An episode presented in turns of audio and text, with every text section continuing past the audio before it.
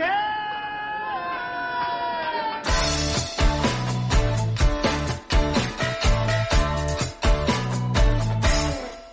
客官来了，您呢？说是嬉笑怒骂，京字京韵，老北京字里行间，品茶听书，逗你笑。本节目呢由喜马拉雅 FM 独家播出啊！感谢您收听老北京茶馆。我呢是喜马拉雅上最会讲北京故事的丁儿爷。今儿个呀，又是礼拜五了。啊哈，咱们呢接着上个礼拜五的给您讲。上回书咱们说到武王举鼎绝病而亡，说这秦武王嬴荡举这个雍州鼎啊，一二走你啊！一咬牙一用力晃晃悠悠晃晃悠悠，哎，这鼎啊还真扛到肩膀头子上了。但是没吃住劲儿，一下子走往上举的过程中，哎呦呵，咔吧，砸腿上了。同时呢，估计啊用力过猛，这个内脏啊也受伤了，不然他不能吐血呀，噗就吐血啊，当时就晕过去了。当天晚上，呃，个儿楼死了。但是呢，哈。咱讲这个武王举鼎，目的不是为了讲这个武王举鼎啊，目的是讲什么呢？是为了讲这个张仪被秦武王罢黜的事儿。所以啊，咱还得让这个武王啊活回来啊。那这秦武王罢黜张仪又是怎么回子事情呢？您别着急，咱们呢老规矩啊，我呢给您沏上一杯茶，您听我慢慢的白话。讲起这个事儿呢，咱还得从聂桑会盟讲起。话说张仪从聂桑回到秦国，当时呢还是秦惠王啊。秦惠王就问呢：“呃，张仪先生，会盟结果如何呀？”哎，就看见张仪长叹一声：“得了。”那秦惠王就明白了。那这这这就甭问了，肯定不是好事儿啊！没有说，哎呀，遇到一特高兴的事儿啊，然后愁眉苦脸的，哎呦，我特高兴，我特高兴，没有啊，这愁眉苦脸肯定就是不顺利。于是乎，张仪就把这来来回回、前前后后的事儿和秦惠王说了。秦惠王着急呀，呃，那那那张仪先生，那那接下来接下来该当如何呀？张仪。啊，那真不愧是鬼谷子的徒弟，一计不成又生一计。张仪呢，呃，看了看周围的仆人呐、侍女呀，啊，秦惠王明白啊，咳嗽一声，你们先都退下去吧。哎，那些个仆人侍女也都明白事儿啊，答应了一声诺，然后稀里呼噜、稀里呼噜、稀里呼噜都退下去了。张仪一看周围没人了。得了，可以说了，压低了声音说道：“呃，秦王，我还有一计，可得六国。”秦王一听，喜出望外啊！呃，张仪先生，速速讲来，速速讲来。秦王是如此这般这般如此，然后这样，然后再这样这样这样啊！哒吧。秦王一听，一边听一边点头。呃呃呃呃嗯嗯嗯，哎哎，甚善，呃甚善甚善。结果，哎，第二天秦王一道圣旨，因聂桑会盟失利，罢黜张仪秦国国相之职，特此昭告天下。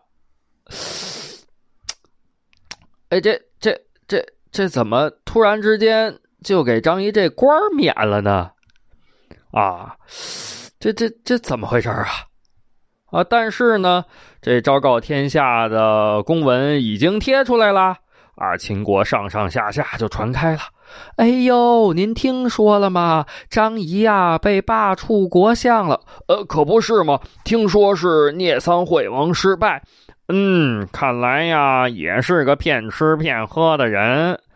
这事儿呢，他就是这样啊。说是好事不出门，坏事传千里。很快啊，这件事儿传来传去，传来传去，就传到了魏王的耳朵里了。魏王一听，哎呦呵，怎么着？张仪被贬了，一撸到底，成为平头老百姓。好啊，这忒好了，这个。我魏国正好是用人之际，你秦王，你这是有眼不识金镶玉呀！你不要张仪，我要啊！啊！结果赶紧安排人打听，啊，这事儿是不是真的呀？去去去去打听去！啊，当时呢，七国已经是互相渗透的挺厉害了，啊，都互相安插了情报人员。所以呢，很快就收到了报告。报报报！启禀魏王，确实如此。张仪被贬为民，每日在家耕种。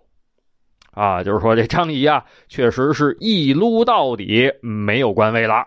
每天反正就在家里头弄几亩地，啊，就翻土啊，种地呀，种菜呀，啊，是吧？什么黄瓜、茄子、架冬瓜，就是就就干这个。魏王叫人，快笔墨伺候。诺，周围的人啊，搬来条案，有人给研墨，有人展开这个绢帛啊，干嘛呀？魏王给张仪写信呢。啊，魏王略加思索，抄起笔来，填饱了笔，刷刷点点点点刷刷，给张仪写信啊。大概其的意思呢，就是请张仪先生到我魏国。为国相啊！您看看是不是 啊？您秦国不要张仪，我魏国要，而且呢来了就是国相。然后叫人啊，赶紧带着厚礼啊，还有这封亲笔的书信啊，去给张仪先生送到府上，表示我的诚意。啊，张仪呢？这个府现在也没什么人啊，就几个老仆人还跟着。别人一听，哦，张仪先生被罢官了，那得了，咱也走吧，是不是？这就叫什么呀？这叫树倒猢狲散啊！都纷纷的，那我不行了，我家里有事我走了，我不干了。张仪先生，那我伺候不了您了啊！我们家也是家有老母，上有这个老娘在家，我这个那那干不了了啊！反正各种理由吧，啊，就就就都纷纷辞职不干了。所以呢，魏王的使臣很顺利就见到张仪了，没有什么人拦着，没有啊，大门口连看门的都没有。啊，见到张仪一说来意，张仪哭了，哎呀，嚎啕大哭啊！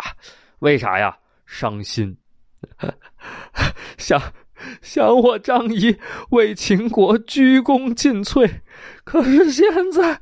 我我落到这种田地，我我张仪还有何颜面活在人间？我我还不如死了！我听到这儿。啊！魏国的使臣赶紧拦着呀，拦腰抱住张仪先生。哎，别别别别别！张仪先生，别介别介，您可别寻短见啊！别寻短见。呃，您就算是想不开，那个您您您也得看完这封书信之后再说啊！说话之间，从袖筒里头掏出了一卷帛书，双手托着，恭恭敬敬的递送到张仪面前。张仪一看，呃，这这这这是使臣说了，呃，这是我家魏王亲笔写给先生的书信。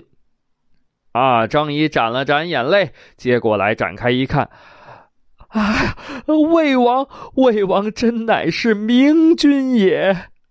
啊，接着呢，使臣又叫人啊，赶快赶快把魏王送给张仪先生的礼物抬上来。后面那嘿呦呼呦嘿呦呼呦嘿呦忽悠，抬上一大箱子，哐当，嘿，还挺沉啊！打开箱子盖一看，什么珍珠、玛瑙、猫眼、翡翠，什么叫夜明珠，什么叫砗磲，什么叫珊瑚啊，林林总总吧，都是好宝贝。张仪看过了，说道：“呃，我张仪为的是大义，而非小财。帛书我留下了，这箱东西您带回去吧。”三日之后，我必到魏国。那张仪都说到这份上，那就得了，那就那就那就带回去吧，对不对啊？结果呢，啊，魏王也是在家里头盼着啊，一天两天啊，掰着手指头数啊，第三天，张仪来没来啊？张仪呀，还果真来了。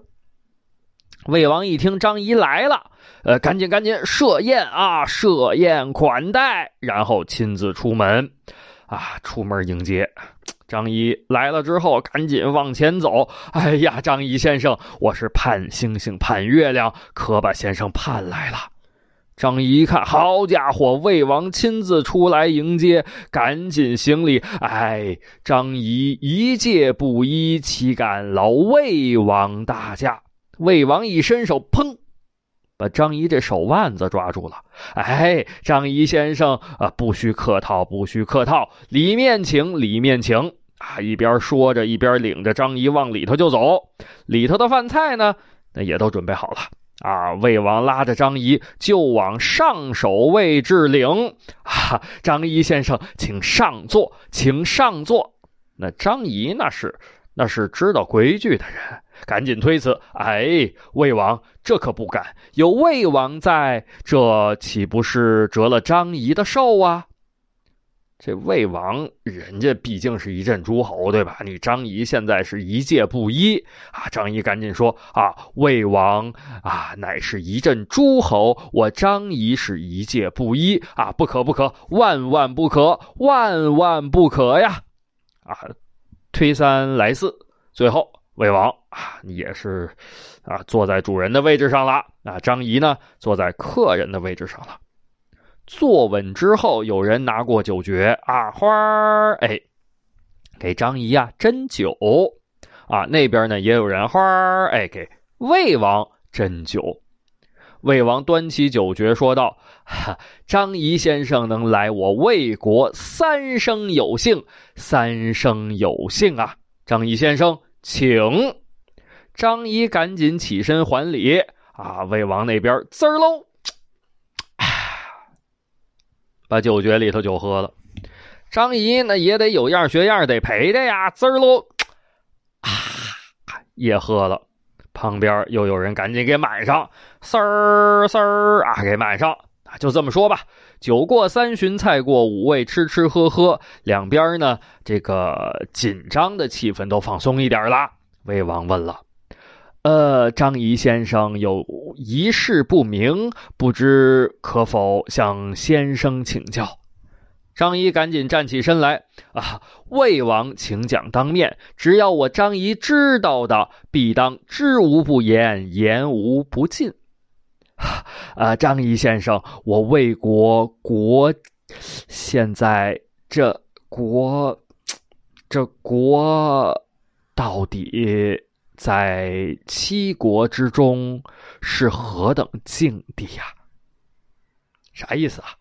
啊，就是问问张仪啊，您觉得我们在七国纷争的这个时候啊，我魏国到底儿在这七国里头地位咋样啊？您说个大实话呀！所以呢，有点这个吞吞吐吐啊啊，欲言又止的意思。张仪不客气啊，魏国之土地。纵横不足千里，魏国之士兵上下不足三十万。观魏国之地势，地势平坦，各国可从八方攻之，无大山大河可阻碍。从新郑到大梁，仅两百余里，战车驰骋，士兵奔走，不足四日可抵达也。魏国南方与楚国接壤，魏国西方与韩国接壤，魏国北方与赵国接壤，魏国东方与齐国接壤。东西南北均为易攻难守之势。如若魏国向南侵楚而不侵齐，齐国必然攻打魏国；如若魏国向东侵齐而不侵赵，赵国必然攻打魏国。魏国西有韩国虎视眈眈，魏国半壁之江山都在楚国觊觎之下，可谓危矣。当当当当当当当啊！说完这一套，听完张仪这一番话呢，魏王不禁得倒吸一口凉气呀！呜呼呀！得亏我把张仪叫到我魏国了，这分析太透彻了。如果说张仪帮助其他国家攻打我魏国，我看这这是凶多吉少啊！魏王呢，接着追问：“呃，那先生，先生可有良谋？”